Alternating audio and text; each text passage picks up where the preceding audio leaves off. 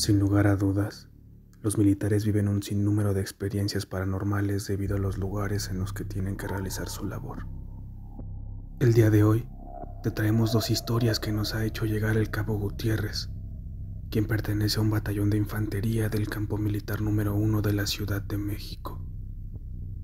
¿Estás listo? Comenzamos. En el año 2005 mi batallón salió a operaciones al estado de Guerrero para relevar a la segunda brigada de infantería.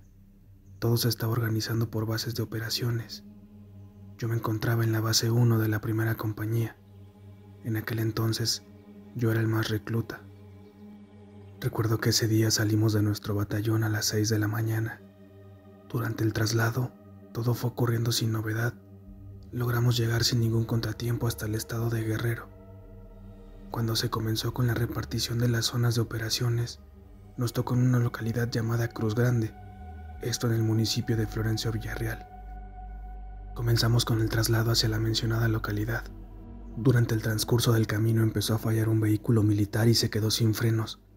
Esto provocó que el conductor chocara el carro contra el costado del cerro para después volcar. En ese camión se encontraban nueve elementos, también un oficial de apellido Pintado. Debido a la volcadura y al aparatoso del accidente, creímos que todos los que viajaban en el vehículo habían muerto. Al acercarnos para revisar, nos encontramos con que prácticamente todos estaban con vida, excepto uno. Lamentablemente en ese accidente falleció uno de mis compañeros a quien apodábamos la chiva. Pasaron algunos días sin que hubiera alguna novedad.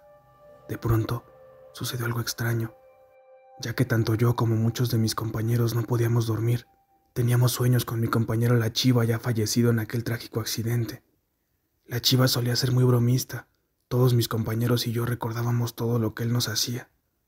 En una ocasión, un compañero realizaba su turno de vigilancia por la noche, cuando de pronto pudo ver a la Chiva.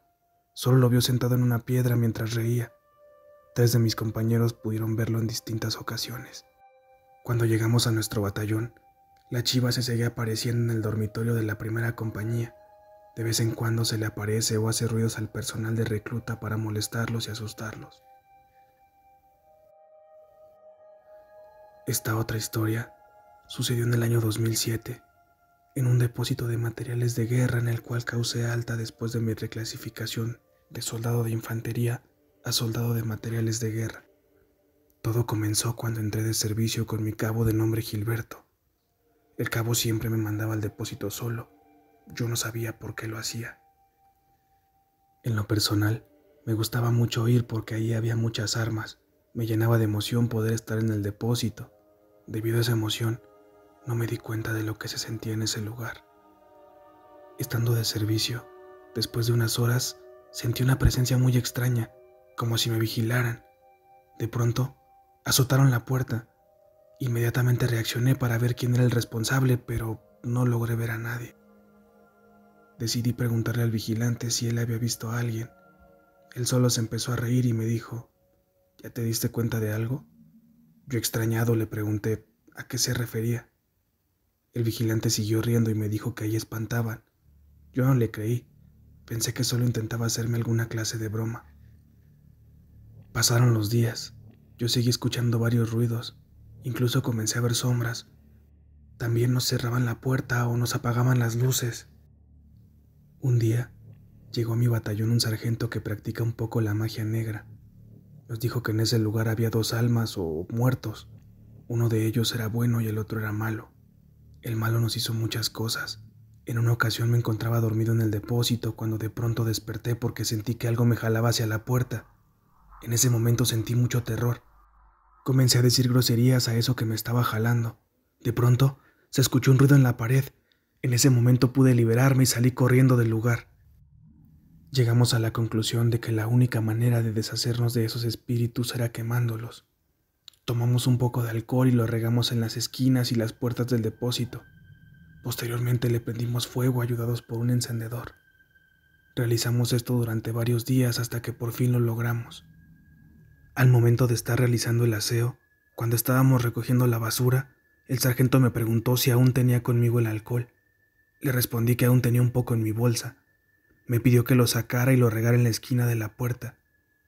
Al momento de prenderlo, se levantó una enorme flama azul con amarillo en forma de tornado, la cual incluso llegó hasta el techo del depósito.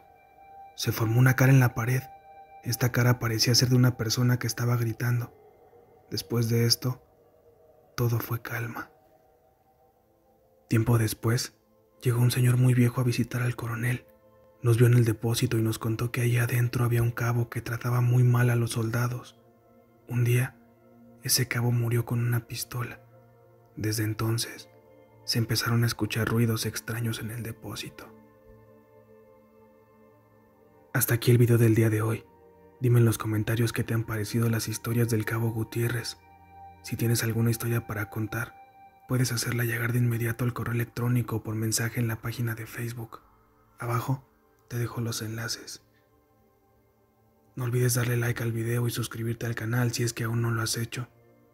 Recuerda que cada paso que das es un paso al más allá.